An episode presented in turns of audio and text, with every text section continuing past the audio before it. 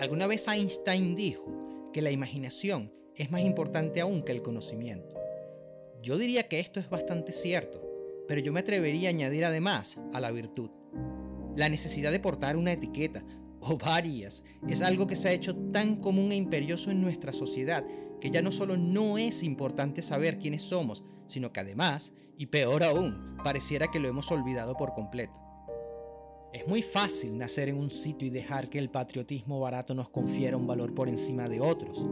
Fácil ser una raza, fácil practicar una religión, fácil parecer una buena persona, o cruel cuando esto conviene. Todo esto a fin de ganar un título o un puesto de trabajo que diga en alguna parte que eres alguien. En fin, mediocridad sistemática en aras de un futuro mejor, entre comillas, que en realidad no existe. Pero en esta línea de ideas, cabe preguntarse, ¿es ese alguien alguien en realidad? ¿Por qué siempre las odiosas preguntas a saber, ¿qué haces? ¿A qué te dedicas? ¿Dónde vives? ¿Cuánto ganas? ¿Qué marca de tal o cual producto usas? Etcétera. Honestamente, a mí esa clase de preguntas no solo me cuesta en cierto modo responderlas, sino que además me molestan y me parecen del todo irrelevantes. ¿Que cuál es mi profesión? Pues, rayos, es difícil. Yo diría que soy simplemente un ser humano con grandes inquietudes al que le gusta vivir, experimentar y aprender constantemente. Uno que siente la necesidad de hacer uso de su saber para cosas creativas y constructivas. Sé que resulta algo amplio o tal vez incluso vago o confuso de explicar, pero en verdad creo la vida no es cuestión de 2 más 2 son 4 que una etiqueta es algo que lejos de definirte te limita, te acartona, te cosifica, al punto de hacerte no menos que una herramienta bonita más en el armario de los que llevan las riendas del mundo.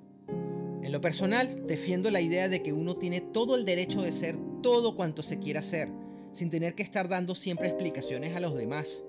Y siendo sincero, me gustaría más que simplemente me preguntasen, ¿qué cosas amas hacer, por ejemplo? ¿A qué viene esa necesidad de definirse? ¿Es que acaso no vale simplemente ser? Las etiquetas tienen precio y los precios fluctúan según las leyes del mercado. Así que, en realidad, uno podría concluir que en sí no valen absolutamente nada. Las etiquetas no te definen, no pueden hacerlo, pues a mi modo de ver vale más el barrendero virtuoso que el médico mediocre. Pero me temo que la sociedad es a veces tan miope que sencillamente no lo ve.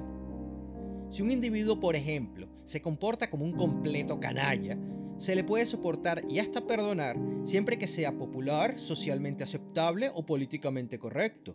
Y sí, ¿por qué no decirlo? Conveniente a los intereses propios o ajenos.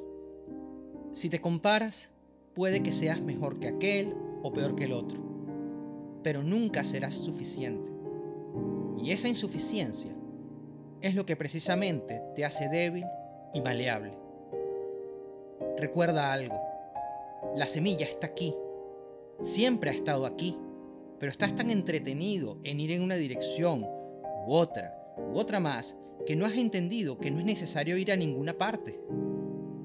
El pasado pasó y el futuro no existe. Lo único que existe es un continuum, es decir, una proyección en el aquí y ahora de lo que eres. Piénsalo bien y date cuenta. No compitas, sé tú. No importa el qué, para quién o cuánto voy a ganar. Importas tú, solo tú y la actitud y sentido de realización que pongas en ello. Una etiqueta la tiene cualquiera, pero tú eres un ser único e irrepetible. Ten paciencia. Solo un ser humano que se ocupa en cultivar su virtud sabrá seguir el camino correcto. Olvídate del maldito futuro y entenderás que ya de por sí tu presente es brillante y tiene sentido. Sabrás dar los pasos correctos, créeme. Si sufres, date cuenta de que todo cuanto ocurre es producto de tus pensamientos, decisiones y acciones. Y la única forma de aprender es cometiendo errores. Ten paciencia y haz uso de la buena estrategia.